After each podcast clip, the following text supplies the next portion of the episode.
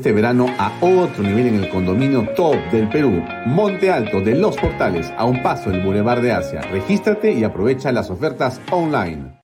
Coldwell Banker Realty, bienes raíces. Coldwell Banker número uno hace 23 años en Estados Unidos.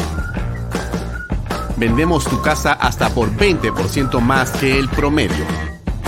Número uno en Florida con más de 12 billones en ventas número 1 en Miami-Dade y Broward. Jimena Preye, 305-904-0631. Coldwell Banker Realty. Delo.pe.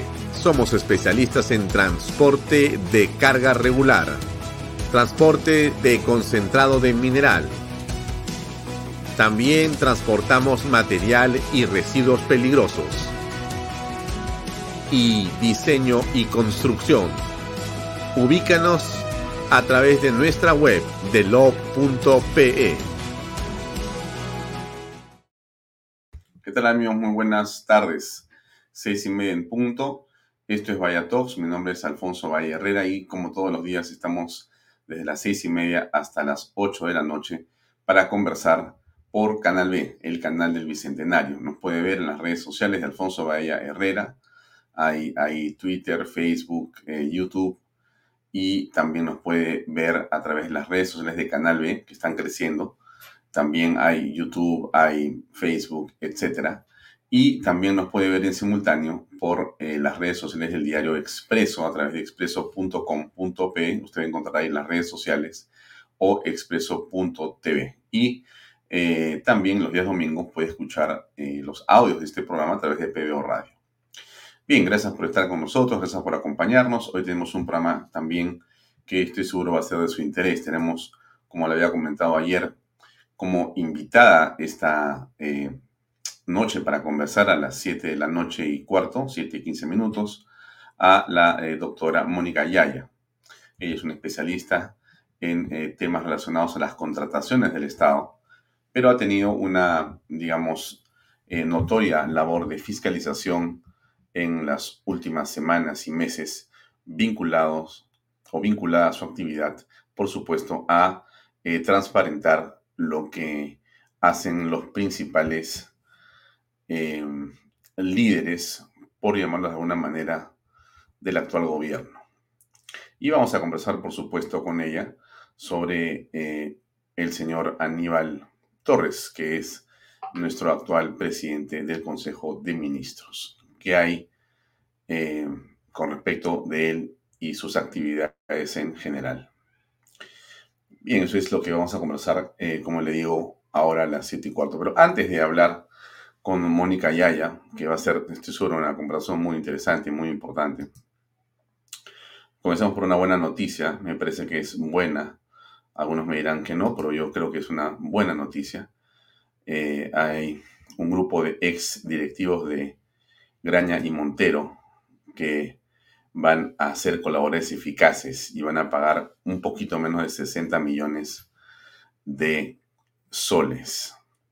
En efecto, José Graña Miro Quesada y Hernando Graña Acuña, ex directivos del Grupo Graña y Montero, han firmado dos acuerdos de colaboración eficaz con la Procuraduría ad hoc para el caso Lavajato y con el equipo especial del Ministerio Público. Son dos acuerdos, cada uno por su lado. Ambos van a realizar un pago al Estado peruano por concepto de indemnización. El señor José Graña Miroquesada va a hacer un pago de 39.9 millones de soles y el señor Hernando Graña Acuña va a hacer un pago de 17.7 millones de soles. En total son 57.6 millones de soles. Em, la colaboración eficaz eh, comprende el reconocimiento de, bueno, varios delitos graves, em, corrupción, eh, eh, durante el periodo en que han operado estas empresas. Y también van a entregar documentos importantes para que seis casos, le repito a usted, seis casos lleguen a juicio. Los seis casos son los siguientes. El Club de la Construcción, el Gasoducto del Sur Peruano, IRSA Norte, Vía Expresa Sur, Línea 1 del Metro de Lima e IRSA Sur Tramo 2 y 3. Eh, repito, tanto José Graña como Hernando Graña han decidido firmar un acuerdo de colaboración eficaz y en virtud de ello van a pagar eh, ambos de manera personal, uno casi 40 millones de soles y otro casi 18. Ambos son como 60 millones de soles por los casos que le he comentado. El Club de la Construcción, el Gasoducto del Sur Peruano, IRSA Norte, Vía Expresa Sur, Línea 1 y IRSA Sur Tramo 2 y 3. Em, además de estos pagos, para que usted sepa eh, que son sin duda de los más altos que registra la historia en cuanto a personas naturales, personas naturales, la compañía AENSA, es decir, la ex Graña Montero, usted sabe que Graña Montero eh, ya no está operando como tal y ahora se llama AENSA, con Z.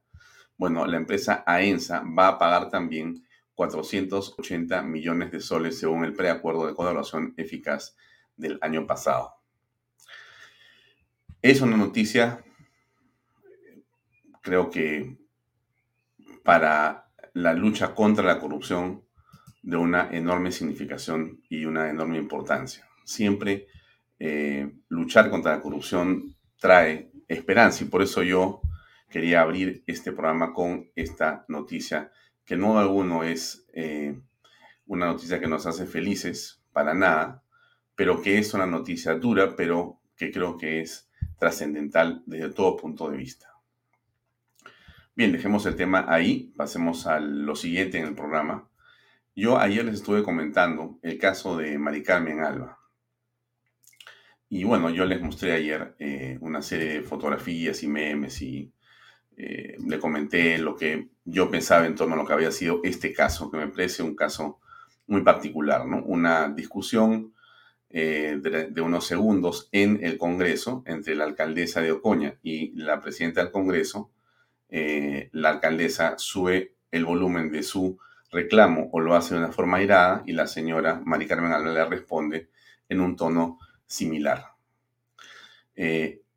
Esto se ha convertido en tendencia, ¿no? Como le expliqué ayer y les di mis razones, lo que yo pensaba que era un ataque hacia político, hacia Mari Carmen Alba. Utilizan el pretexto del feminismo y lo que sea con tal de atacar a la figura de la señora Mari Carmen Alba, que ese es el objetivo político, ¿no? Y también dije que había una serie de medios en el tema.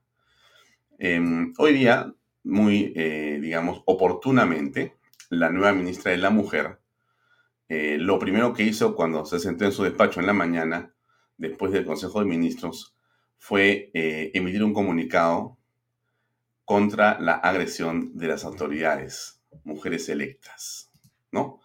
Eh, entonces, ese comunicado em, lo que invoca es al respeto mutuo que debe existir, y eh, también rechaza la agresión verbal que enfrentó la alcaldesa del distrito de Ocoña, Marilu González Porras, en el Congreso de la República el día 7 del presente y se solidariza con ella.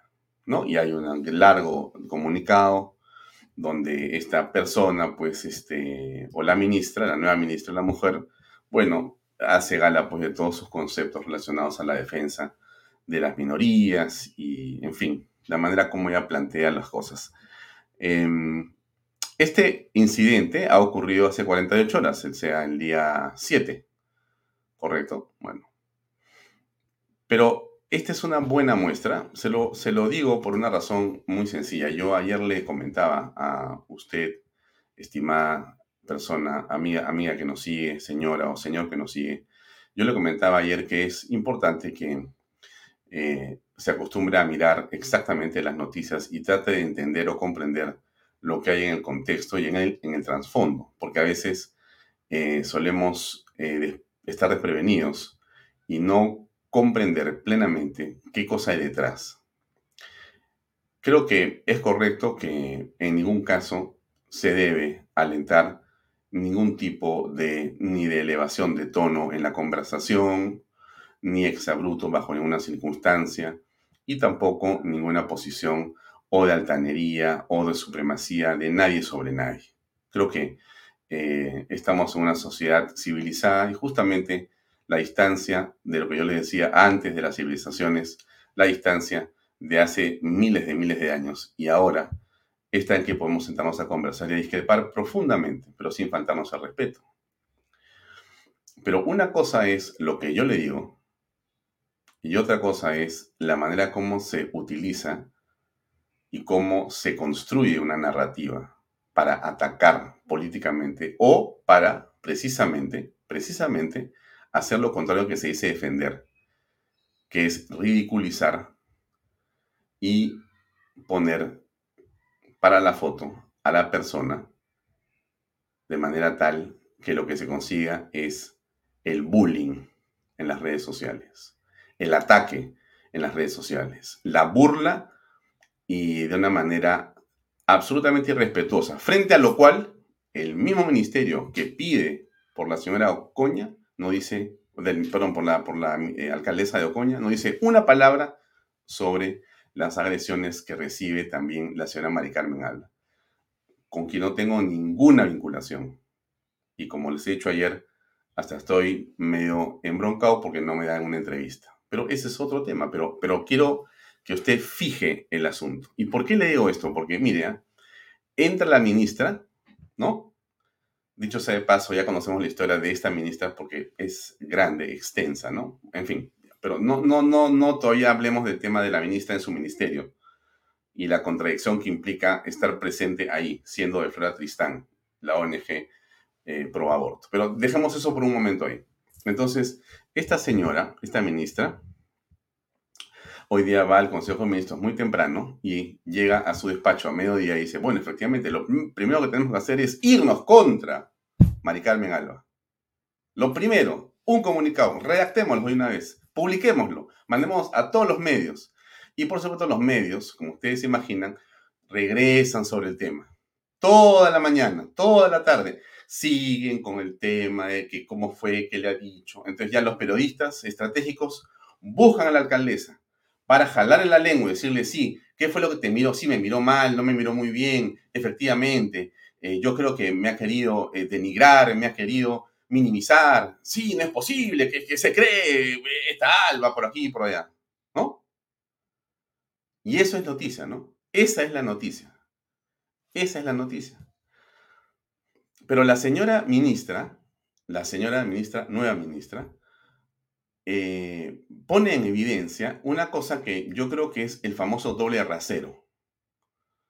¿Por qué? Porque no hace cinco días atrás o seis días atrás, y usted no se va a olvidar, la doctora Nidia Vilches fue a protestar junto con otras personas a los exteriores del Palacio de Gobierno. Y en varios incidentes eh, complejos y donde intervino la policía de una manera quizá en exceso, quizá porque no estoy seguro, yo no estuve ahí, hubo una serie de golpes y este, ataques a la señora Nidia Vilches.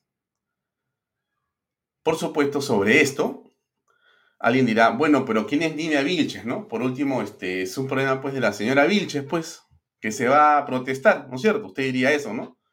Lo que ocurre, estimada señora y señor que usted, que usted ve este programa, es que la señora Nidia Vilches ha sido ministra de la Mujer. Así es. En el gobierno de Alan II. Pero como es aprista, ahí sí no hay ningún, ningún reclamo, ningún comunicado. Nadie dice nada. Nadie dice nada como es aprista. Igual es si fuera fujimorista. Igual es si fuera de renovación popular. Igual es si fuera eh, de algún partido eh, que se puede llamar de derecha. Ahí no hay nada que decir, nada que reclamar, no hay ningún comunicado, no hay ninguna solidaridad, no hay ningún principio, no hay, no hay nada que decir. Solamente si estás en el lado de la izquierda. O si quieres pelearte con la izquierda. Mejor dicho, con la derecha. O si quieres pelearte con el fujimorismo o con el aprismo, bienvenido. Welcome, te hacemos tu comunicado en un segundo. Eh, este, este incidente que les estoy mostrando acá es un incidente que ha llegado hasta eh, la dirección del Instituto de Defensa de Medicina eh, Legal de Lima. Y el director le pide a su dirección, a través de un oficio, que efectivamente eh, practica un examen de reconocimiento médico legal a la persona Nidia Ruth Vilches Yucra, DNI número tal, por haber sido víctima de agresiones físicas por parte de personal policial en el Girón Ancash, cuadra 1, cercado de Lima. Referencia, puerta lateral de Palacio de Gobierno. Hecho ocurrido el día 4 de febrero a las 6 de la tarde. 4 de febrero no es del año 2017, ¿eh? 4 de febrero de este año. Hoy aquí ya estamos 9, o sea, ¿hace cuánto tiempo? 9 menos 5, perdón, 9 menos 4, 5. Hace 5 días. Como que la ministra nueva de la mujer podría también tener ese rapto de solidaridad con todas las mujeres, no solamente con la señora alcaldesa de Ocaña, que dicho sea de paso, no hay manera de que nadie pueda aceptar que a nadie la traten mal, ni a ella, ni a ninguna persona. Lo hemos dicho aquí antes. Pero, ¿por qué siempre hay un doble rasero? Yo parezco defensor de los apristas. Yo no tengo nada que ver con el APRA. Es más, podría contarles historias donde tengo profundas discrepancias con el APRA, por mil razones. Pero lo que no puedes aceptar es una cosa así. Y esto es lo que me parece pésimo, pésimo, pésimo, pésimo, pésimo. Y lo digo con todas sus palabras, aunque le moleste a muchas personas. Pero eso es lo que no se puede aceptar. Y ese es el problema de estos ministerios que están ideologizados. Son ministerios ideologizados, donde las personas que ingresan de los ONGs tienen una agenda. Y la agenda es no solamente la fijación sobre ciertos temas, sino sobre ciertas tendencias ideológicas en la política. O sea que hay dos tipos de ciudadanos para estas ONGs y para estos ministerios. Así es. Eso es. Esa es la razón de la captura de esos ministerios. Por eso es que marchan. Por eso sacan las zapatillas a la calle. No por la pelea anticorrupción. No por la libertad. No. Es por su mermelada, por los frejoles, por sus contratos, por sus consultorías, por sus talleres, por sus acuerdos. Para ellos y para toda su panaca. Para toda su mancha. ¿Y cómo entonces son funcionales haciendo esto? Sí contra Mari Carmen Alba, sí con, no en favor de Nina Vilches, de ninguna manera. ¿O ustedes creen que la señora Mita se va a pronunciar por Nina Vilches? No hay forma. Ah, pero le insisto, ¿acaso lo la señora Vilches ha sido hace cinco años, o hace diez meses, o hace dos meses, o ha sido. No, ha sido hace cinco días, el 4 de febrero, estamos nueve. El 4 de febrero pero de, de, esta ministra no saldrá una línea en defensa de ciertos grupos políticos, donde estamos personas, no porque pertenecemos a un partido, yo no, tengo ninguna afiliación política. Podría tenerla, ¿cuál es el problema? Y si usted la tiene y no es de izquierda, usted no tiene derecho. O sea, a usted le meten una trompada en Palacio de Gobierno en la puerta y para usted no hay reclamo. Usted se calla la boca. Pero si usted es del grupo de las feministas, etcétera, pro-abortistas, y le tiran a usted una flor en la cara, usted se desmaya y ahí sale en la República en primera página. Y eso es lo inaceptable. Eso es lo inaceptable. En fin, yo le quería comentar esto porque a mí, bueno, me parece importante que veamos las cosas de alguna manera que a mí me parece saludable. Así es. Y por cierto, algunos periodistas, con respecto de la señora eh, Vilches, eh, han, eh, digamos, tratado de comparar lo ocurrido con la señora Vilches, que cae al suelo, y con la manera en que el señor Pedro Castillo se arrojó al suelo. Y lo pusieron junto y lo publicaron. Em, Diana Seminario, que tiene un programa en este, en este canal que se llama Hablemos de Política, comentó eso y puso, parece que el respeto a la mujer es selectivo, entre comillas. Claro, es Nida Vilches. Es lo que pone Diana Seminario. O sea, sobre las imágenes del periodista que comentó eso, ella escribió, parece que el respeto a la mujer es selectivo. Claro, es Nida Vilches. Lo mismo. O sea que tú, si eres de cierto grupo político en el Perú, no tienes ningún derecho. Te caigas, te pateen, te pase por encima la policía, anda a llorar a tu casa. Pero si eres de otro, donde están todos aconchavados ahí, todo lo que quieras, cámaras, y sobre todo, fíjense cómo es este, este tema que a mí me, me, me revela de cierta manera, ¿no? Lo pasan tarde, mañana y noche. Tarde, mañana y noche. Ve, vea, vea usted los cañones de cable. Repite, repite, repite, repite, como si no hubiera otra cosa más importante que la alcaldesa de Ocoña, lo, lo que le ha ocurrido en el Congreso. Y lo siguen repitiendo. Por eso, miren, les, voy a confesar una cosa importante, miren. Esa es la razón por la cual hemos hecho Canal B. La, razón que a mí me ha, más me ha impulsado a hacer Canal B es ver este tipo de injusticias informativas. Me revela que existe en el Perú una manera en la que tú tratas a las personas así o así según su lineamiento político. ¿Por qué? ¿No se supone, no se supone que la izquierda es inclusiva? ¿No se supone que la izquierda pelea por los derechos de todos? ¿No se supone que más la derecha es la que no es inclusiva? Pero en la realidad, ¿qué cosa es? Que parecen ser una especie de secta. Una especie de secta. Te acusan de ser así, así, así, así, así, pero ellos te acusan de lo que son en el fondo. Todo lo que te dicen es exactamente como ponerlos en un espejo. Eso es lo que ellos son. Y lo muestran en los medios. Escritos, radiales, televisivos, en cable. Usted ponga en, cualquier canal de cable y va a volver a ver el tema Mari Carmen Alba, Mari Carmen. Ya solamente falta que la ONU y la OEA, callarazos todos, manden comunicados y mandan misiones de observación a mirar cómo fue que la señora Mari Carmen Alba le habló a la alcaldesa. Y le den un premio a la alcaldesa por haberse enfrentado a la supremacía blanca. Solamente falta eso. Y solamente lo están pensando. Y ya le van a dar un premio a la señora Ocaña por haber, por haber ido a donde otros canales a decir que en verdad sí, la han tratado muy mal y es horrible. Es la manera que se distorsiona las cosas en el país. Increíble. Se distorsiona. Por eso es cuando yo les digo a ustedes, amigos, que les agradezco, sobre todo a los auspiciadores, las personas que están siguiendo este programa, este canal, que nos apoyen lo que les pido no es que apoyen el, canal por el canal, es que apoyen la verdad. Apoyen la verdad.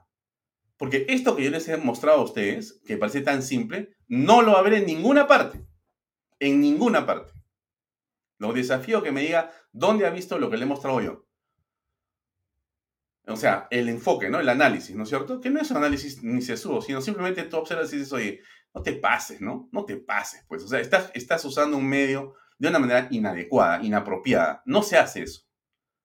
Y si lo vas a hacer, si tú vas a señalar que te parece mal la manera como la señora Mari Carmen Alba respondió o dijo, bueno, vamos a protestar por todas las mujeres, no por algunas mujeres, por todas las mujeres. Pero no es así. Aquí solamente tienen derechos algunas, no todas.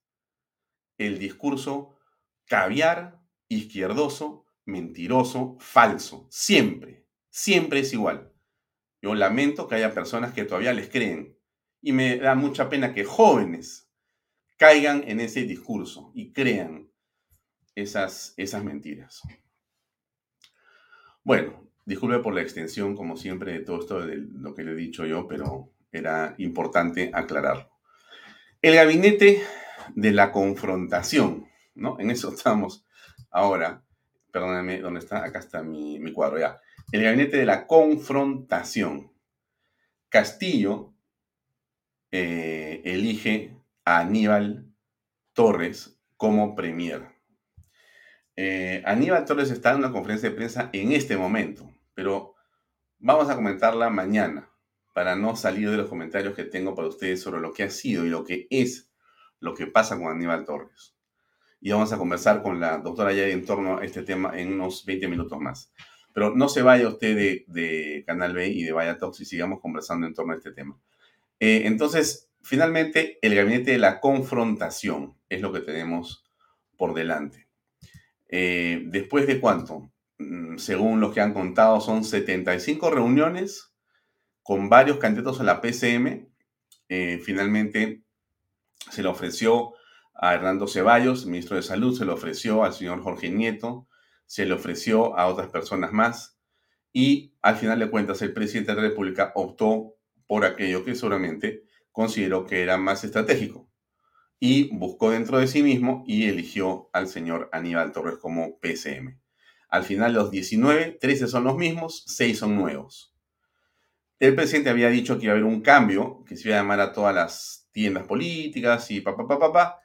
Bueno, eh, otra mentira.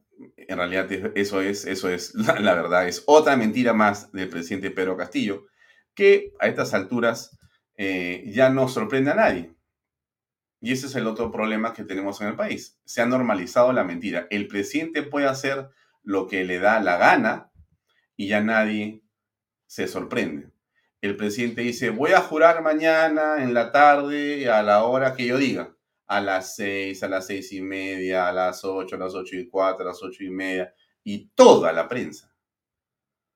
Es una, para mí, falta de respeto, no hacia la prensa, ¿no? sino hacia la opinión pública, esperando, esperando, esperando que al Señor se le ocurra decir ya, vamos a jurar. Y eso que se aleje y se aparta del mínimo eh, que significa la cortesía y las buenas maneras es lo que el presidente representa en este momento. Es decir, cero cortesía, cero, puntualidad, cero seriedad y full mentira. Lo hemos dicho acá y lo voy a seguir repitiendo hasta que me demuestre lo contrario del señor presidente. El señor Pedro Castillo es un mentiroso, es un mentiroso, lo hemos dicho. Y si nosotros tomamos el discurso de la semana pasada, después de eh, que fue valer al Congreso, a pechar al Congreso, y el Congreso le respondió con Mari Carmen Alba, y él salió en la noche a decir de que el gabinete ya era una cosa nueva y pa, pa, pa. Todo eso que dijo ahí, con respecto al gabinete nuevo, en los hechos es una mentira. Ha vuelto a mentirle a todos los peruanos, en la cara de los peruanos. Y nadie dice nada, nadie protesta. Miren, yo sí quiero que la gente protesta. El día de hoy, a propósito, déjenme mostrarle algo. Sí, sí, sí, que me parece importante. Me pasaron un video y déjenme enseñarle algo. La gente se está movilizando, la gente está protestando, la gente está hasta acá. Lo dijo Sillones, lo dijo eh, eh, Mariela lo dicen todas las personas. Dejen la marcha un ratito como un evento que va a ocurrir seguramente en algún momento. Pero lo lo, cierto es lo que le voy a pasar ahora. Ahí van cuatro minutos y medio de testimonios de peruanos en diferentes partes. Y después vamos a conversar. Ahí va. Todo lo negativo, señor, todo lo negativo. Y no es congresista, de una vez voten a Castillo. El gobierno ha entrado a aprender. Queremos uno que sepa, ¿no? Con capaz. Que saquen leyes en favor del país y no estén ahí calentando los asientos, como siempre fue el mayor error que se ha cometido en los últimos años. Mintió al decir que iba a cambiar el Perú. Eh, debe ponerse los pantalones ya de una vez y sacar a este presidente que nos está llevando a la ruina. Que no mientan, que agarre y ayude a su pueblo, desgraciado, no sabe ni leer ni escribir y nos mintió. Ahí está pues el pueblo que votó por él. Ahora que salga a marchar. En los últimos 15 años, lentamente el Perú ha crecido. Y en seis meses creo que tiene de gobierno, ya se lo está tumbando. Es increíble el pensamiento de esa gente. Es increíble que puedan pensar de esa manera comunista, marxista. La verdad que definitivamente que este mundo está loco. Se largue esa sinvergüenza, que se largue, en vez de tenernos bien, nos tienen peor. Tanto hablaba que bajaba, que esto, que nos iba a tener bien, ahora nos tiene peor. ¿Cuánta gente? ¿Cuánta gente que está teniendo necesidades? Que se largue. El peor presidente, Señor, buenos días. Usted que se dedica al transporte público, ¿qué opina de, la gestión del presidente Castillo? Uy, cada día nos estamos uniendo más. La bola, azúcar, sube, ¿cómo pegar? No pasa nada. Que se vaya a su pueblo y de acá a 10 años vuelva a gobernar el país, cuando ya sepa que, que es un gobierno hacer. El transporte está hasta la calle, el petróleo está subiendo, señor, estamos muriendo de hambre. ¿Qué hacemos? Yo voy al mercado diario. ¿Usted qué cree que 30 soles, 40 soles me alcanza? No, yo pago cuarto, pago luz, pago agua, pago todo. Me cuesta todo, señor, todo. Tío es el peor presidente que ha tenido el Perú. Así es. Lamentablemente sufrimos un fraude total por parte del presidente. Nosotros como, como poblanos de nuestras zonas rurales confiamos mucho en él, pero lamentablemente a estas alturas vemos la forma en que está trabajando y vemos un total retraso en nuestra nación. Es una persona sumamente incapaz para el puesto que está ocupando hoy en día. No, le queda muy grande el cargo. Tiene que encargarse de esto y mientras tanto la calle tiene que hablar. La calle, el pueblo somos todos. Hace poco pasó un señor y dijo que salgan los del pueblo, que nosotros tenemos todos. No, nosotros hemos luchado muchísimo por este país en todas las épocas. Somos madres, somos esposas, somos trabajadoras, empresarias. Tenemos derecho a luchar por nuestro país, por el futuro de nuestros hijos. No queremos ni Cuba ni Venezuela. Ignorante, que nos está llevando a la debate con este nuevo, estos nuevos ministros que no saben nada tampoco. Todo es corrupción. ¿Y con este nuevo gabinete cuál es opinión de este nuevo gabinete? Muy malo, señor. No puede ser un ministro de justicia que enfrente al país, que enfrente al pueblo. Nos están dividiendo. Él ha dicho que van a bajar de los cerros para que derrame de sangre. Eso no es el país. Nosotros somos un país de paz, de, prosperidad, el turismo. Queremos mostrar la mejor cara para el mundo de lo que somos. Estábamos progresando y este señor mira lo que nos ha llevado. Una inflación. ¿Y cómo es posible? El 70% del país quiere que se vaya este señor. Que renuncie ya, que si quiere a su país, a su familia, a sus hijos, que renuncie el señor Castillo, que lo haga por el país.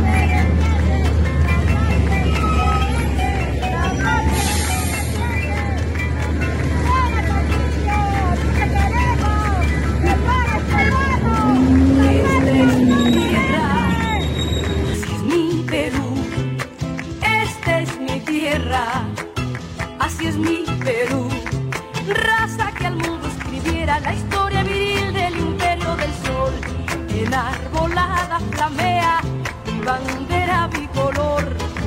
En costa, montaña y sierra, con paz, trabajo y amor. La riqueza de su costa en el mundo sin igual.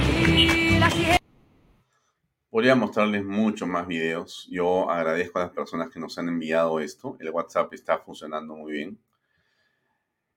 Es la manera como nosotros podemos eh, acompañar a estas personas que representan el sentimiento de una buena parte de los peruanos. Quizá, como dicen las encuestas, de la mayoría de peruanos. Porque la mayoría de peruanos piensan de la forma como estamos hablando aquí. Eso no es estar en un globo, dentro de una burbuja. Es la realidad, por Dios. El país ha sido siempre, siempre ha sido de gente que trabaja, que quiere a la familia, que le pide a Dios y agradece. No es una moda. Es así. Le molesta a quien le moleste. Somos un país de gente que le gusta la libertad y el emprendimiento y que trabaja de una manera intensa. Somos creativos, somos inventivos y amamos la propiedad privada. Así es. Y el orden. Y entonces, cuando vemos lo que pasa en el país con las autoridades, que no es poco porque la autoridad tiene que dar el ejemplo, entonces evidentemente todos tenemos que estar en desacuerdo con esta autoridad. No es un asunto de tendencia política, es un asunto de el mínimo respeto por lo que somos como sociedad y como personas. No, no puede aceptar lo que está pasando en el país, es inaceptable. Tampoco el gabinete del señor Aníbal Torres se, se salva. Vamos a conversar in extenso con la doctora eh, Mónica Yaya y se va a dar cuenta usted en detalle de por qué este gabinete no puede continuar y por qué o la renuncia o la destitución es el camino que los peruanos tenemos que empujar y por qué el Congreso tiene que ponerse los pantalones largos de una vez. Hay muchas cosas que se están haciendo, pero tenemos que llegar a puntos de entendimiento para que las cosas se puedan dar. Castillo es un muerto viviente, pero ¿cómo será este muerto viviente? Mejor dicho, ¿cómo será quienes se oponen al muerto viviente que no lo pueden sacar porque no se ponen de acuerdo? Hoy día escuchaba a don César Acuña, que ya realmente le va a dar este un premio, ¿no? Yo le tengo un, un, un aprecio a César Acuña. Ustedes van a decir que no, que por qué, que sí, pues uno, yo no concuerdo con la política, ni con el partido, ni con las maneras, ni con las formas, ¿no? Pero bueno, es una persona que, en fin, hace, hace me, me causa a veces hasta un poco de gracia lo que hace César Acuña, ¿no? Pero la manera como ha manejado la política me parece absolutamente irresponsable, y lo he dicho acá, reprobable, irresponsable. O sea, absolutamente antipatriota. Antipatriota la posición del político César Acuña. No la puedo aceptar bajo ninguna circunstancia y estoy seguro que usted de muchas maneras piensa una cosa parecida. Pero miren ustedes qué cosa ha dicho hoy César Acuña. Porque estos son de campeonato, ¿ah? Como para ponerlos todos, en fin, no le voy a decir qué haría yo con Acuña, pero le voy a poner el, el, el testimonio de Acuña. Yo esperaba un nuevo gabinete y esperaba un nuevo gabinete con más experiencia y lo digo sinceramente, sería lamentable que el señor presidente haya nombrado ministros que más que pensar en el país lo cuiden. Nosotros como bancada creo que esta semana vamos a analizarlo, y si, pero si hacemos una evaluación de, de, la, de las dos veces que, le hemos dado la confianza al gobierno, hay una sola palabra, no ha cumplido nada, no ha cumplido nada pero nos ha decepcionado. Mire, hemos dado dos votos de confianza y realmente el país sigue igualito. Entonces, ahorita, esta semana vamos a reunirnos con la bancada, vamos a analizar con la bancada, porque creo que es, mira, nosotros no podemos avalar a un, a un gabinete que no va a sacar adelante el país. No podemos avalar a un gabinete que no le va a ayudar al presidente a gobernar. No podemos avalar nosotros a un, un gabinete que no tiene visión de país no tiene visión de los sectores. Entonces, en ese sentido, creo que tenemos que ser serios, tenemos que ser responsables, tenemos que ser sensatos, tenemos que analizar, porque mira, dar votos de confianza a un gabinete que no va a hacer nada, pues no, creo que sería irresponsable. Hmm. ¿Y quién se lo dio? ¿Quién salió a decir, no, lo de Zarratea en realidad no hay video, se ha caído eso, ¿ah? nosotros vamos a luchar por la gobernabilidad. ¿Se acuerdan el video que pusimos acá y que está en todas partes? Él con todos sus congresistas, ahí en la puerta del Congreso, defendiendo lo que dice ahora que es increíble, imposible, o sea, nos ha mentido. Pero si venimos diciéndolo desde antes que se ha elegido el señor Pedro Castillo, por favor. O sea, ¿dónde ha estado el señor Acuña? ¿En qué planeta ha estado el señor Acuña? El político Acuña, ¿dónde ha estado? El supuesto líder, ¿dónde ha estado? ¿Liderando qué? Inconcebible, inconcebible. Lo de Acuña es, pero fíjense cómo es la historia, ¿no? Y cómo es la vida. Acuña tiene entre sus posibilidades, aunque nos moleste o no nos moleste, de pasar a la historia con sus votos. Porque pueden ser que con esos votos se llegue a los 87. Los morados que ahora dicen que ya no van a aceptar, que no van a votar, que están... Perfecto. Todo suma en la causa. Todo suma en la causa de vacar al señor Pedro Castillo o de destituirlo por traidor a la patria. Pero los congresistas tienen que hacer su trabajo. Yo tengo la impresión que la opinión pública está hasta acá. No estoy hablando de Lima. O sea, yo también viajo por el Perú, yo también me muevo por un montón de lugares y yo no encuentro en ninguna parte, salvo pequeñísimos espacios, pero que son contados así, opiniones favorables para el presidente de la República. Para nada. Entonces, yo creo que estamos eh, frente a, a, una serie de cosas que están ocurriendo y van a ocurrir y que los peruanos debemos estar preparados. No le diría con las zapatillas puestas, ni mucho menos, ¿no? Ese no es el punto, pero sí hay que estar preparados porque esto no va a ser fácil. No va a ser, no va a ser fácil. Mire usted, eh, recuerde, recuerde esta entrevista. El poder de Pedro Castillo no está ni siquiera en la gente que lo rodea. El poder de Pedro Castillo está en la población. ¿Y en Vladimir manera- Cerrón? No, y de manera que... ¿Y en Vladimir Cerrón? ¿Qué representa a- Vladimir de- de Cerrón? manera- ahorita le contesto. De manera que si este, están intentando un golpe y llevan a cabo ese golpe, no lo van a celebrar. Correrá mucha sangre en el país, pero fracasarán. No lo van a lograr. Mi- Mire usted, mire usted lo que decía el señor Aníbal Torres. Correrán ríos de sangre, correrá mucha sangre en el Perú. Se retractó,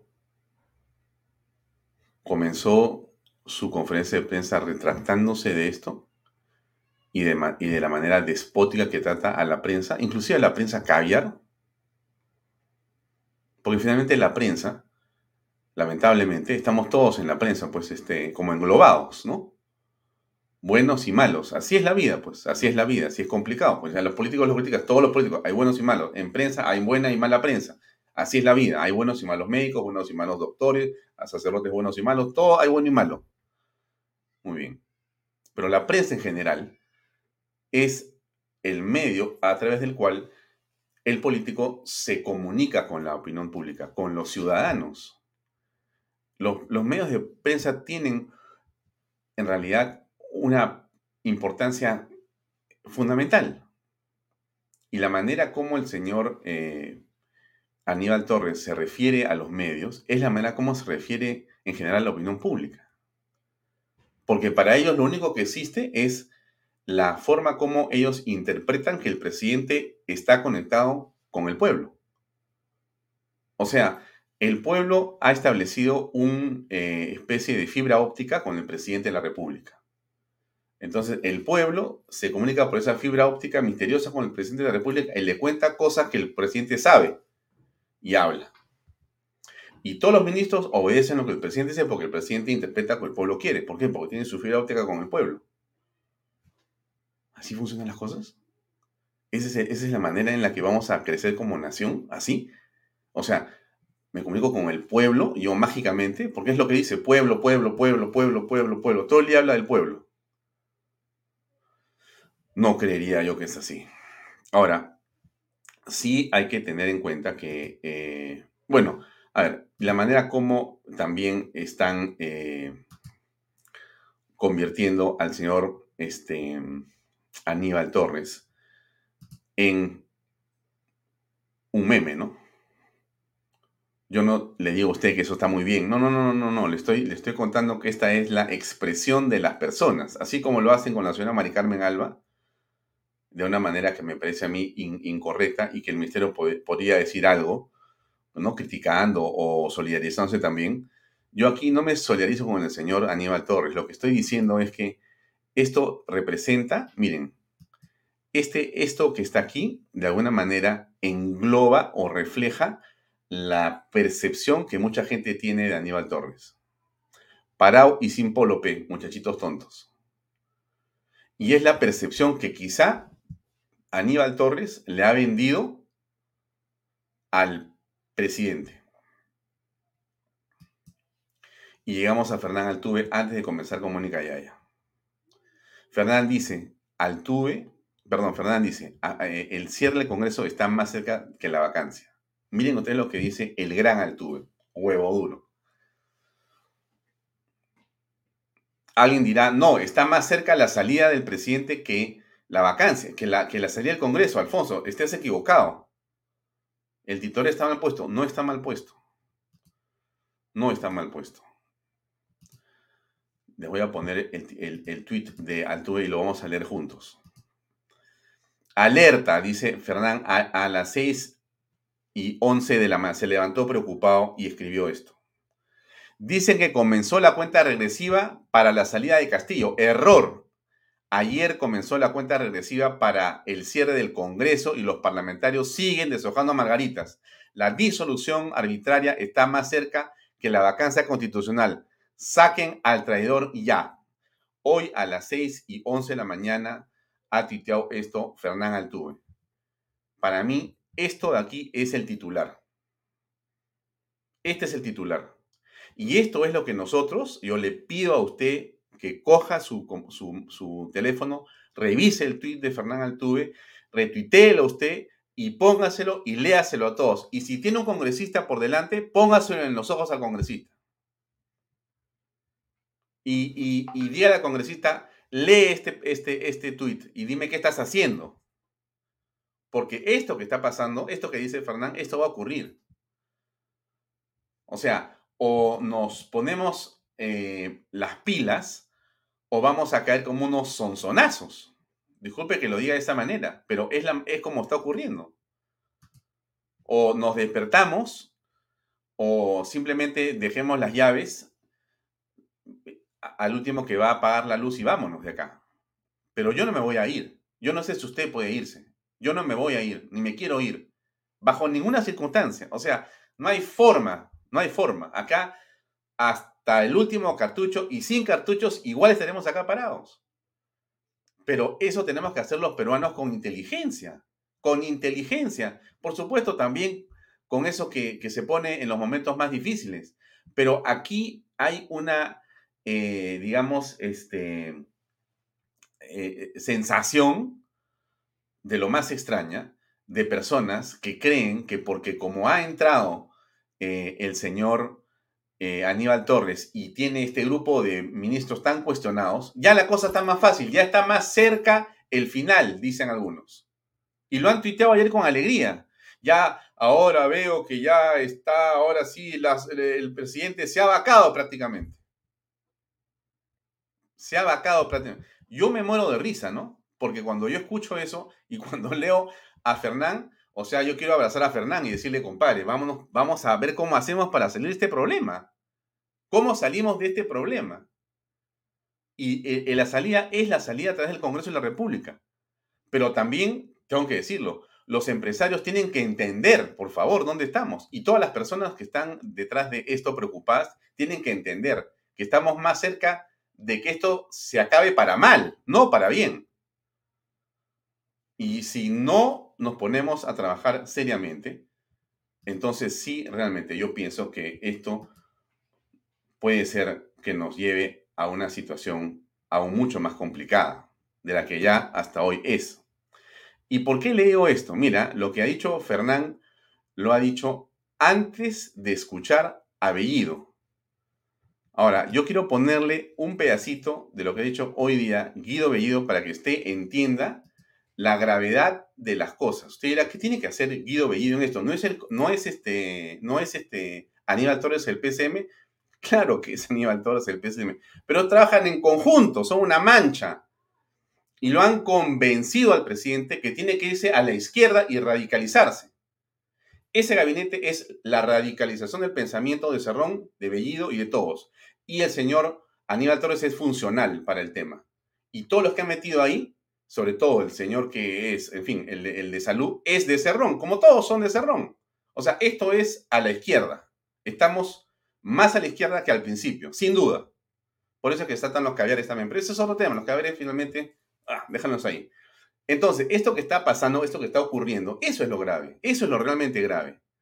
¿Y qué cosa dice eh, Puca en la mañana? Puca, eh, Puca está feliz. Miren la cara, miren la cara a Puca en la mañana. ¿Dónde está? Acá lo tengo, escuchen ustedes. Va a generar consenso, eso es lo importante. Pero obviamente hay que entender que la oposición, por más que pongan a, al general Montoya de presidente del Consejo de Ministros, igual van a buscar la vacancia. Entonces hay que despreocuparse de la oposición y hay que consensuar con la población que ha confiado por este gobierno y que trabajen en esa línea. Ahora, hay dos, hay dos ministros que, así, que están siendo cuestionados por su cercanía con Cerrón. ¿Qué tiene que decir al respecto también? Pero yo no creo que esté prohibido que exista alguna cercanía a alguna persona, ¿no es cierto? Hay que, eh, que que trabajen y si está prohibido, obviamente, ¿no? No creo que estén prohibidos, creo que tienen algunos procesos que en el camino darán cuenta de ello, ¿no? Nosotros nosotros... Se critica a Perú Libre por este intento de cambiar la constitución cuando en la práctica ya se está cambiando a través de la Comisión de Constitución. Cambiaron el tema de, este, o están buscando cambiar la acusación constitucional, la vacancia, no, mira, eh, cada peruano tiene la posibilidad de poder plantear sus iniciativas, sus criterios, nadie está prohibido de, ello. Si existe consenso se dará, ¿no es cierto? Hay que seguir trabajando en esa línea. ¿Por qué dejaría el ministro Ceballos, congresista, el ministro con mayor aprobación? Ya, dejemos ese tema. Quiero conversar con Mónica, ya que está con nosotros ya conectada, pero miren ustedes lo que dice el señor Guido Bellido ¿Qué es lo que, es lo que está en el fondo? Esto va a pasar ya, van a estar haciendo lío un poquito los periodistas y después ya vamos, van a olvidarse, ya va a haber consenso, vamos para adelante. Y ni siquiera se hubieran puesto ustedes al almirante este, Cueto o al Mete Montoya, tampoco estaría contenta la oposición. Entonces, están pitando por gusto. O sea, nada de lo que dicen es verdad. Vamos para adelante con todos los cambios que ellos tienen en su cabeza. No importa la corrupción, no importa eh, la manera como están tomando el Estado y lo están eh, deconstruyendo. No importa, vamos nomás. Te están contando lo que van a hacer. Están felices, están más seguros que nunca que no se van. Y yo creo que no se van, salvo que exista una reacción adecuada e inteligente de la oposición, que no se ve. Por eso les digo que lo de Fernán Altuve es una clarinada muy precisa y muy oportuna. No estamos mejor que antes. No es que, oye, qué bestias, cómo han puesto esto, esto y es el final, el final, el final del Congreso es. Ese es el final. Muy bien. No hablo más. Mónica Yaya, buenas noches. Gracias por acompañarnos. ¿Cómo estás? Buenas noches, estimado Alfonso. Muchas gracias por la invitación. Muy bien, estamos muy bien. Gracias a Dios. Mónica, me importa sobremanera, y al público que nos escucha y nos sigue, tu opinión en torno a lo que es este gabinete para comenzar. Vamos a hablar en, estos minutos que tenemos de Aníbal Torres, de Dina Boluarte y de algunos ministros de Estado, porque ahí aparentemente aquí ya claramente hay un patrón. También el presidente, por supuesto, que no se salva de nada. Pero yo quisiera, antes de entrar a los puntos concretos, que tú me digas cuál es tu visión de estos cambios que han ocurrido y cómo lo aprecias tú, por favor. Eh, yo creo que los cambios eh, en realidad son simplemente la reafirmación del ánimo eh, permanentemente beligerante de quienes nos gobiernan.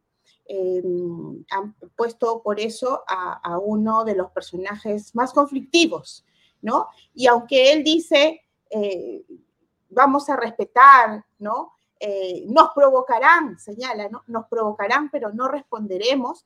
Cuando él señala, cuando el señor Aníbal Torres Vázquez, el nuevo premier, dice nos provocarán, pero no responderemos, ya se está poniendo en una posición de víctima y a quienes eh, opinan de manera contraria, a quienes critican, a quienes denuncian actos de corrupción, los coloca o los califica como los que provocan, ¿no? Los los que hacen problemas, los que obstaculizan. En consecuencia, eh, yo creo que es simplemente una reafirmación eh, de lo que Perú Libre siempre ha sido, de lo que este grupo que gobierna siempre ha sido. Me sorprende la lentitud con la que trabaja el Congreso.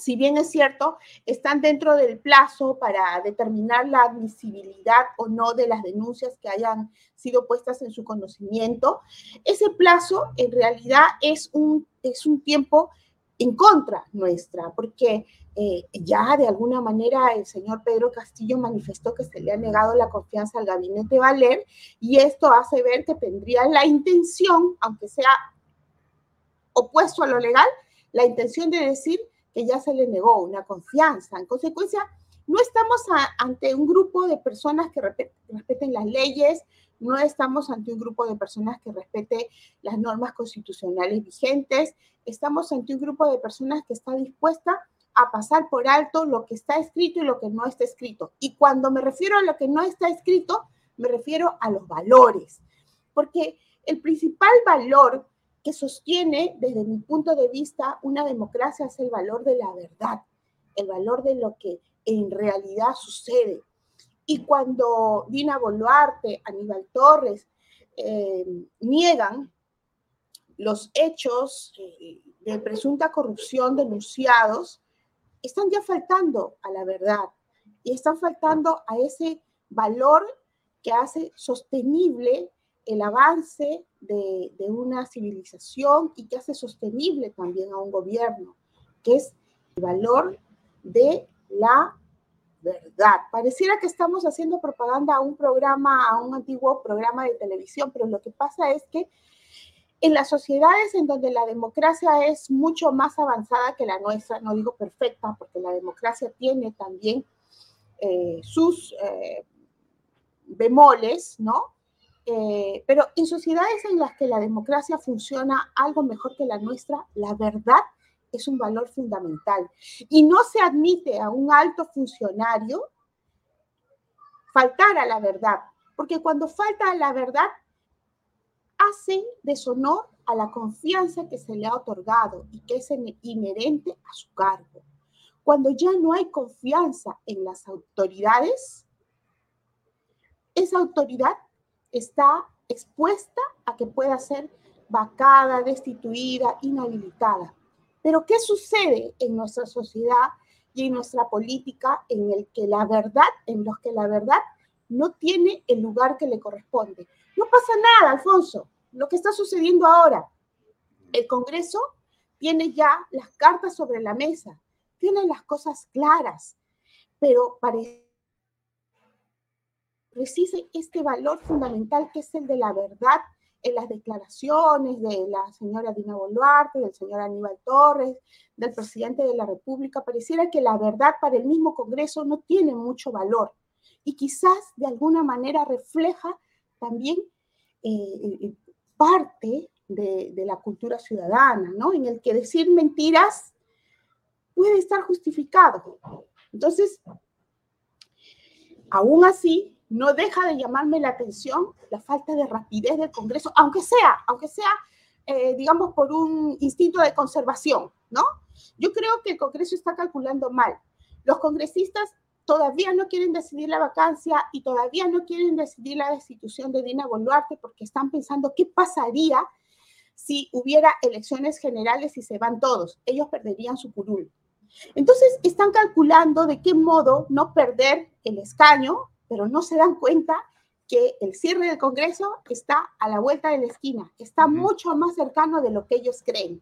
Entonces, eh, por cuidar e, e, ese, e, ese escaño, eh, eh, están descuidando la puerta del Congreso, que puede ser pateada en cualquier momento. Mm. Em, bien, coincido con lo que señalas. Comenzaría por preguntarte qué te ha parecido este gabinete de el señor Aníbal Torres? Bueno, eh, eh, lo que pasa es que yo de este gabinete no esperaba nada bueno, personalmente no esperaba nada bueno, de quien esperaba de todos modos un gesto de grandeza era del presidente de la República. Creo que este gabinete solamente pudo haber sido peor si es que el premier era Vladimir Cerrón. Eh, digamos que es, está cercano, el gabinete actual está cercano a ese, a ese, a ese tope mínimo, ¿no? Eh, es un gabinete antidemocrático, es un gabinete mm, de personas denunciadas por corrupción, eh, y, hablamos de, de, corrupción de funcionarios, además de otros delitos que, de los cuales, por los cuales están cuestionados otros ministros, ¿no? Me sorprende, me sorprende la presencia de César Landa. Sí, Me sorprende la presencia de César Landa, de todos modos, ¿no? Un académico que tiene mucho que perder eh, con esas juntas. De esa corrupción a la que te refieres y te has referido y lo haces y lo vienes haciendo valientemente en el Twitter, yo te preguntaría por dónde comenzarías tú a contarnos en los siguientes minutos dónde está lo grave. Bueno, eh, empecemos por el señor Aníbal Torres Vázquez, eh, ratificado en, en, lo que se refiere a la confianza que le otorga el presidente de la República, Pedro Castillo, lo cual ya nos habla del perfil del señor Pedro Castillo, porque ha sido más que demostrado que el hermano del señor Aníbal Torres Vázquez firmó un contrato por 14 millones de soles con el Estado, siendo el señor Aníbal Torres ministro de Estado. Y mira, una primera, una primera mentira que, eh, del, ministro Aníbal Torres Vázquez cuando se descubrió el contrato de 14 millones de soles de su hermano era que no estaba impedido por ley. El artículo 11 de la ley de contrataciones del Estado señala tres, tres tres situaciones en las que funciona el impedimento. El hermano de quien es ministro del Estado está prohibido de participar, es decir, solamente de interesarse, de inscribirse como interesado en el proceso. Segundo momento del impedimento, está impedido de presentar propuesta, ¿no? Y tercer momento del impedimento en las contrataciones del Estado para los hermanos de los ministros, está impedido de firmar contrato. Entonces el ministro Aníbal Torres, que pareciera que, que, no es abogado, o por lo menos yo creo que es de los abogados torcidos, ¿no? Em, el, el, señor Aníbal Torres Vázquez dijo, yo hablé con mi hermano y me dijo, ¿qué problema te haces? Si yo ya gané ese, esa buena pro antes que tú seas ministro, le vas a creer a la prensa. O sea, el hermano del ministro tontea al ministro, de acuerdo a la propia versión de Aníbal Torres Vázquez, y le dice que no se haga problemas porque la buena pro ya la ganó y solamente falta, faltaba la firma del contrato. Bueno, pues ese momento de la firma del contrato es uno de los momentos en los que funciona el impedimento. ¿Por qué? Porque para la firma del contrato se debe reunir otro conjunto de requisitos que también deben ser analizados en su cumplimiento por quienes están subordinados al poder del ministro. Por eso está prohibido y por eso el mismo organismo supervisor de contrataciones del Estado, forzado por las circunstancias, tuvo que declarar nulo el contrato eh, firmado por la empresa de, en donde es apoderado el hermano del señor Aníbal Torres Vázquez, ¿no? Tuvieron que declararlo nulo porque dijeron, esta situación no pudieron, no pudieron concluir de otra manera. Esta, eh, eh, la presencia del hermano del ministro de Estado en este proceso de selección que no concluye hasta después de firmado el contrato, la presencia del hermano del ministro lo pone en una situación de privilegio frente a los demás ciudadanos, frente a los propios funcionarios que lo tienen que, fiscalizar, frente a los demás proveedores del Estado. Por lo tanto, ese contrato fue declarado nulo. Pero, ¿acaso la situación acaba con la nulidad? De ninguna manera. Eh, hay ahí un proceso penal que lógicamente Zoraida Ábalos no inicia y en ese proceso penal tiene que investigarse la participación del señor Aníbal Torres Vázquez, porque ya hemos visto y por su propia declaración mintió, mintió. Y, de acuerdo al artículo 99 de la ley, eh, disculpa, de la Constitución Política del Perú, los ministros de Estado pueden ser eh, sujetos a una acusación constitucional por dos situaciones, por la comisión de delitos o por infracción constitucional. La infracción constitucional es una falta política que merma la confianza que deben tener los funcionarios para que ejerzan sus altos cargos, porque la acusación constitucional la infracción constitucional es algo que se atribuye a los altos funcionarios, a los más altos, aquellos que deben dar confianza a la ciudadanía, a la sociedad, en este caso, respecto del buen uso de los recursos públicos. Entonces, ese es el caso de Aníbal Torres Vázquez. Y además también tiene un caso que no ha sido muy publicitado y que lo manifesté en los medios de comunicación, que es también otro contrato que firmó su cuñada, que está dentro de ese grupo de impedidos para firmar contratos con el Estado mientras él sea ministro y hasta un año después. Para matizar, hay un comentario de eh, Mario Müller que dice lo siguiente, el único fin de los gabinetes de Castillo es llegar al punto de instaurar la Asamblea Constituyente. En ese momento desaparece Castillo y por muchos años la democracia en el Perú. ¿Así crees que son las cosas? Creo que sí, creo que sí. Yo creo que la ciudadanía tiene claro el objetivo de todos los gabinetes que le ponen a Pedro Castillo. Pero pareciera que el Congreso no despierta, no reacciona, no responde ni siquiera al instinto de supervivencia propio de cada ser humano, ¿no? De cada ser vivo. No, no, no reacciona, está calculando mal, está midiendo mal. Le van a meter gol y se está yendo para el lado derecho cuando el gol viene hacia el lado izquierdo, ¿no? Mm. Este, la ciudadanía lo tiene claro. Yo creo que eh, algunos congresistas están haciendo ese mal cálculo. Yo apelo a los buenos congresistas, a aquellos que ponen los intereses nacionales sobre los intereses personales. Ahora también hay un tema, es un, eh, eh, es, un dato que viene desde dentro del Ministerio de Desarrollo e Inclusión Social, en donde hasta hace bueno, creo que eh, en realidad sigue siendo la ministra Dina Boluarte, ¿no? Dina Boluarte tiene un gran poder desde ese ministerio. Tengo, un clip chiquito que ayer pasó este, Beto. Sí. Y que habla de eso. Me gustaría ponerlo, que resume el problema en un minuto y medio y enseguida lo comentas que me va a gustar mucho escuchar qué piensas al respecto. Antes, déjame poner mi publicidad un segundo, por favor. ¿Cómo no? Vive este verano a otro nivel en el condominio top del Perú, Monte Alto de Los Portales, ubicado a un paso del Boulevard de Asia y de exclusivas playas al sur de Lima. Regístrate en losportales.com.pe y aprovecha las ofertas en línea. PBM Plus. Así es. Proteínas, vitaminas y minerales y ahora también con HMB. Recuerda, vainilla y chocolate. No olvides que el ejercicio favorece tu sistema inmune. Compra PBM en boticas y farmacias a nivel nacional. Para mayor información, ahí está la web pbmplus.pe. Encuéntralos también en Facebook y en Instagram. Y Delop, transporte y construcción. Todo lo que usted quiera mover en cualquier parte del Perú, pues llame a delop.pe. Ahí está la página web delop.pe y va a poder traer o llevar lo que usted necesite con absoluta garantía. Hablábamos de esto. Pongo el video y lo comentamos enseguida, eh, mi estimada Mónica. De última hora me van a permitir que, que lea directamente de mi celular. Esta es una denuncia contra la vicepresidenta de la República.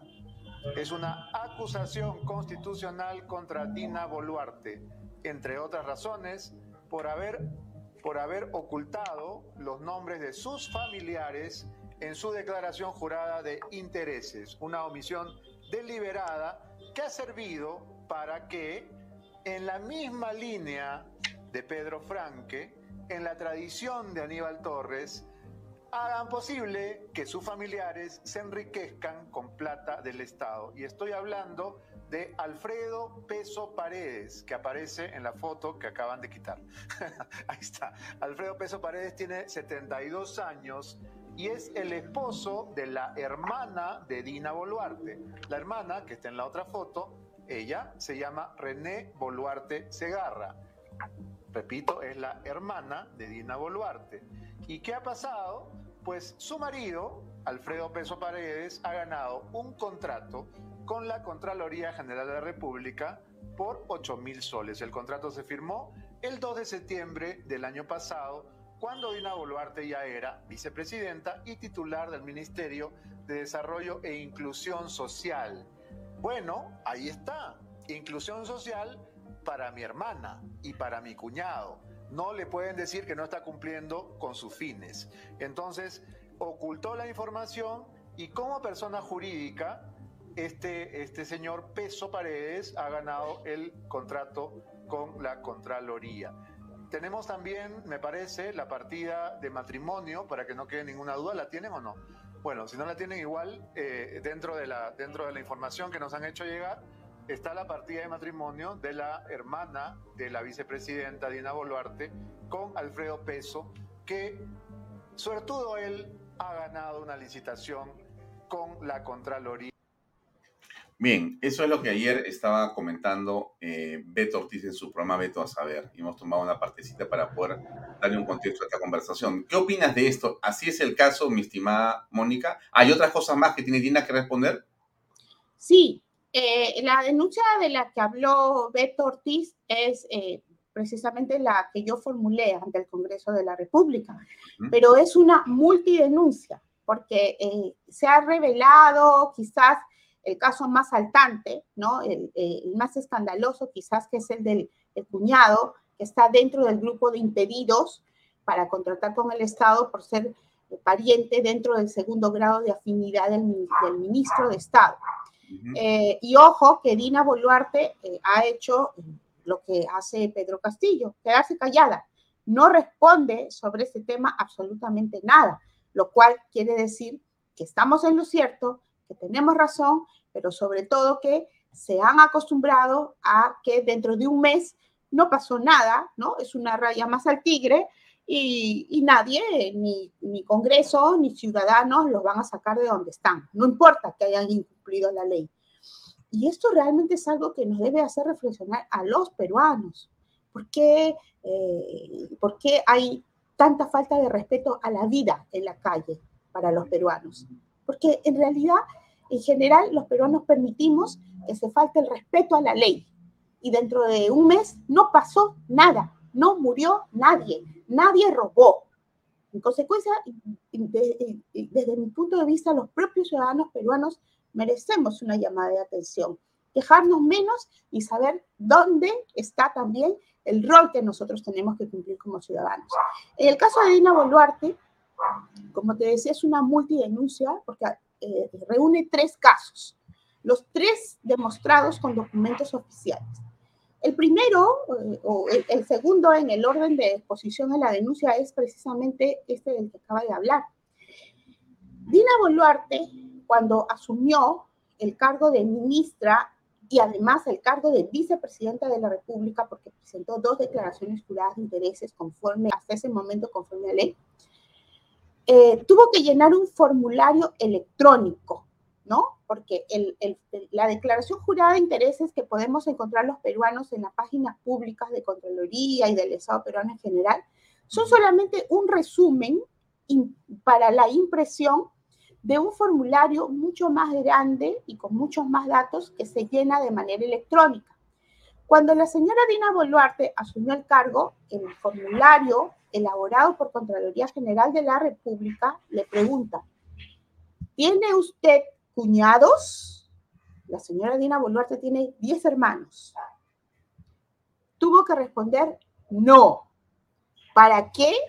En el momento en el que el formato electrónico se sigue abriendo, ya no lee, o mejor dicho, solamente pone los nombres de los familiares que ella señaló que tenía, hijo, hermanos, ¿no? Incluso tampoco ha declarado el nombre de su esposo, ¿correcto? Entonces, Dina Boluarte, con esa, con esa decisión de ocultar el nombre de sus parientes, ha facilitado que ellos puedan contratar con el Estado encontrándose impedidos de hacerlo conforme a lo establecido en el artículo 11 de la Ley de Contrataciones del Estado por el privilegio que les supone ser familiares tan cercanos de la señora Dina Boluarte. Entonces, está claro que ella actuó dolosamente, porque si el formulario le pregunta, ¿tienes cuñados? Y ella responde, no, eso es demostración de la intención de burlar la ley. En consecuencia, el cuñado, que no pudo ser detectado seguramente por, eh, por, por, por, porque eh, la señora Dina Boluarte omitió su nombre en su declaración jurada de intereses, el cuñado fue a OCE un primero de septiembre del año 2021, el año pasado, siendo Dina Boluarte ministra y vicepresidenta, entonces, el cuñado, el señor Alfredo Peso, fue al OCE pagó el 1 de septiembre y el 2 de septiembre ya tenía su constancia, están inscritos en el Registro Nacional de Proveedores. Y el mismo 2 de septiembre gana un contrato Hmm. para dictar una clase en la Contraloría General de la República, Increíble. ¿no? En consecuencia, la situación está aprobada, la información es pública. Contraloría también, mira, una, algo que los, los especialistas en, en contrataciones del Estado demoramos en, en determinar los 10 minutos, porque incluso cuento con la partida de matrimonio que también se obtuvo en 10 minutos, eh, la que consta que la hermana de la señora Dina Boluarte está casada con el señor Alfredo Peso.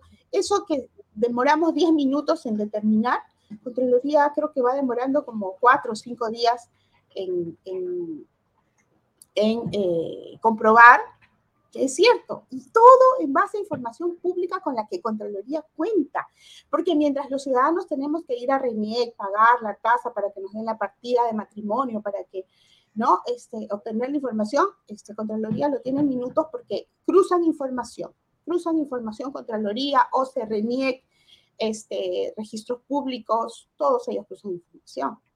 Ahora, yo te preguntaría, para salir y avanzar un poquito, eh, ¿en qué estado se encuentra la condición del presidente Pedro Castillo? Porque hoy estuvo su sobrino y otras personas en el Congreso declarando. Eh, tengo entendido que en estos momentos se encuentran en, en, situación de, digamos que están investigando, ¿no? Perdón, este es el video, sorry por la por el se me fue. No, no, no pasa es el nada. video, el video de la salida del sobrino. Impresionante, ¿ah? Pero bueno, coméntanos por favor, ¿en qué estado está? Del Congreso de la República, ¿no? Bueno, en esos momentos eso se encuentra en etapa de investigación, pero eh, solamente basta saber que el sobrino presentó un certificado falso de estar contagiado de COVID para que este señor inmediatamente eh, reciba las disposiciones fiscales que se requieren, como por ejemplo el impedimento de, salida del país, porque aquí de lo que, de, o mejor dicho, lo que están tratando de hacer es de ocultar pruebas, ¿no? Eh, en consecuencia, bueno, la lentitud de la Fiscalía de la Nación eh, también está haciendo comparsa a la lentitud del Congreso de la República, aunque yo creo, todavía confío en que los congresistas de la República sabrán por lo menos cumplir sus plazos. Yo creo que se requiere mucha más rapidez. Tienen los asesores necesarios para hacerlo, ¿no?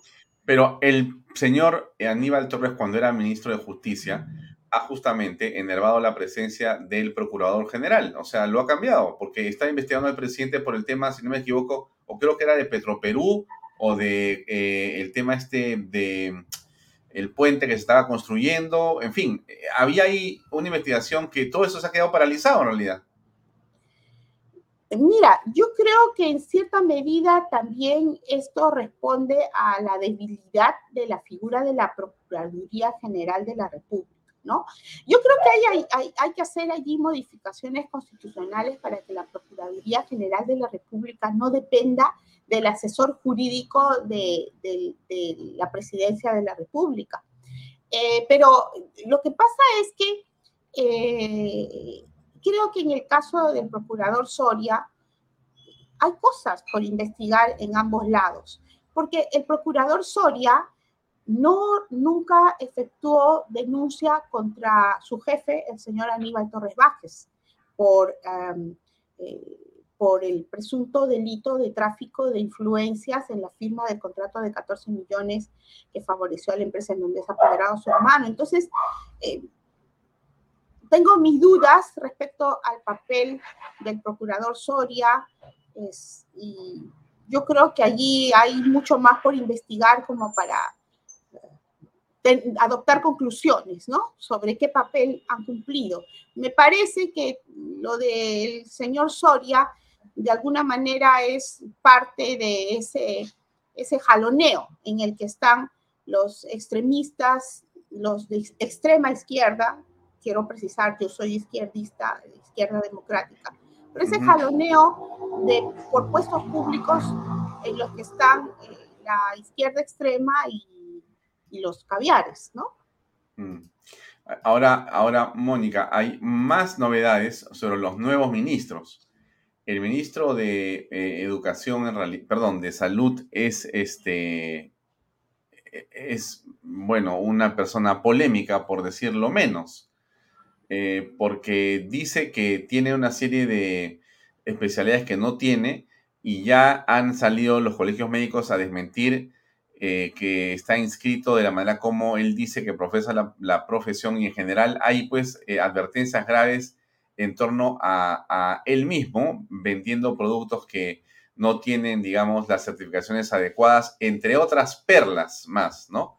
¿Cómo aprecias esto? Lo que vengo diciendo desde el principio, ya no importa cuántas veces y en qué medida se vulnere la ley y se cometan delitos. Eh, hay impunidad. Yo hace mucho, quizás hace como un año, no lo recuerdo, cuando nació el blog El Pollo Farsante, me solicitaron una colaboración y escribí un artículo que a mí me gusta mucho que se llama eh, República de Blancos y República de Indios, ¿no? en el cual señalo que en el Perú tenemos dos repúblicas, una república en donde la ley es bastante estricta para quienes no formamos parte del gobierno y otra república en la que la ley no existe para el grupo que en estos momentos está gobernando, ¿no? Entonces, la situación no me sorprende. Mm, tampoco me sorprende la participación de los gobernadores regionales que están recibiendo a través de Dina Boluarte Em, digamos, beneficios políticos en la repartición del dinero de los programas sociales, porque son los gobiernos regionales, los gobernadores regionales quienes también están participando en el encubrimiento de los delitos como este que en estos momentos se está señalando en el caso del ministro de Salud, y también están em, contratando a dedo a, a, empresas de familiares de Dina Boluarte, como en el caso del gobierno regional del Cusco, que acaba de contratar, eh, que contrató por 170 mil soles a una clínica llamada Peruano-Suiza, en donde los dos accionistas son los sobrinos directos de Dina Boluarte, ¿no? Sin proceso de selección, a dedo, 170 mil soles por lo mismo, por, este, por servicios de tomografía, ¿no? Parece que tienen ciertas plantillas para, como para cometer ese tipo de delitos. Bueno, tú me preguntas, ¿qué opinión me merece esto? Bueno, la que desde el inicio señalé, no importa cuántas veces cometan delitos, no importa en qué medida, qué tan grave sea, no van a ser sancionados, no son sancionados porque el Ministerio Público está con ellos, porque los gobernadores regionales colaboran también con este tipo de, delitos en perjuicio de los contribuyentes, en perjuicio sobre todo de los más pobres, porque este dinero que ellos nos roban perjudican el ejercicio de los derechos de los más pobres a, tener salud, a contar con, una educación digna para sus hijos. Mm. Mónica, te voy a pedir 30 segundos más para otra publicidad y enseguida llego a la parte final y la pregunta que te quiero hacer es, eh, ¿cómo crees tú que vamos a salir de este problema? ¿Cuándo crees que se va a producir esa salida? ¿Y qué elementos necesitamos para que se dé? Unos segundos, por favor, y venimos con tu respuesta. Bien amigos, vive este verano a otro nivel en el condominio top del Perú, Monte Alto de Los Portales, ubicado a un paso del Boulevard de Asia y de exclusivas playas al sur de Lima. Regístrate en losportales.com.p y aprovecha las ofertas en línea. PBM Plus, ahora con HMB. Recuerde, vainilla y chocolate. No olvide que el ejercicio favorece su sistema inmune. Compre PBM en boticas, farmacias a nivel nacional. Y Delop, lo que usted quiera transportar, delop.pe, ingresa a la página web y vea desde cualquier parte del Perú con absoluta seguridad y garantía. Delop.pe. En tres minutos, ¿qué cosa crees que podemos hacer, mi estimada Mónica? Bueno, eh, ante la ausencia de un defensor del pueblo, que dicho sea de paso es socio comercial del primo de Dina Boluarte y creo que también por eso eh, no tiene la fuerza que necesitamos para defendernos, en ausencia de un ministerio público, eh, esperando la acción de los buenos congresistas que existen en nuestro Parlamento. Yo creo que corresponde a los ciudadanos presentarnos. Por ejemplo, eh, eh, está pendiente de determinar cuándo el Congreso de la República va a declarar admisible o inadmisible la denuncia constitucional que he formulado contra la señora Dina Boluarte. Yo estaré allí en la puerta del Congreso, eh, acompañada seguramente de algunos compañeros, solicitando que el Congreso de la República cumpla con su deber de admitir y de aprobar esa denuncia constitucional. Porque nadie más que nosotros va a hacer justicia en, este, este escenario. Eh, y a mí no me importa no tener la, digamos, la propaganda de los medios lagartoides, ¿no? Eh, no me importa que seamos muchos, que seamos pocos. Eh, yo voy a estar allí en la puerta del Congreso el día que decidan si la denuncia es admitida o, no admitida. Tiene que ser admitida porque está absolutamente probada. Y la denuncia constitucional es un mecanismo de control político. No estamos hablando de un mecanismo de control penal, de eso se encarga el Ministerio Público. Aquí estamos ante un mecanismo de control político porque se ha mermado la confianza de la sociedad frente a estas autoridades, la vicepresidenta y ministra, el presidente de la República y otros ministros. Y allí voy a estar. No estaremos eh, con zapatillas Nike, no las necesitamos mejor ni vayan con zapatillas Nike, vayan con lo que tienen, los que quieran acompañarnos, seremos pocos, seremos muchos, eso es lo de menos, lo importante es que estemos allí los demócratas que queremos todavía entregar la vida por nuestra nación y porque nuestro futuro y el futuro de todos nuestros hijos sea mejor. Mónica, gracias por tu tiempo. Hasta otra oportunidad. Gracias. Siempre es placentero conversar contigo, Alfonso. Muchísimas gracias a ti y a todos aquellos que nos están escuchando y enviando mensajes. Un abrazo. Adiós. Gracias. Buenas noches. Es todo por hoy, amigos. A continuación, tenemos un programa excelente que es Reflexiones con Pepe Pardo a las 8 en punto aquí en Canal B.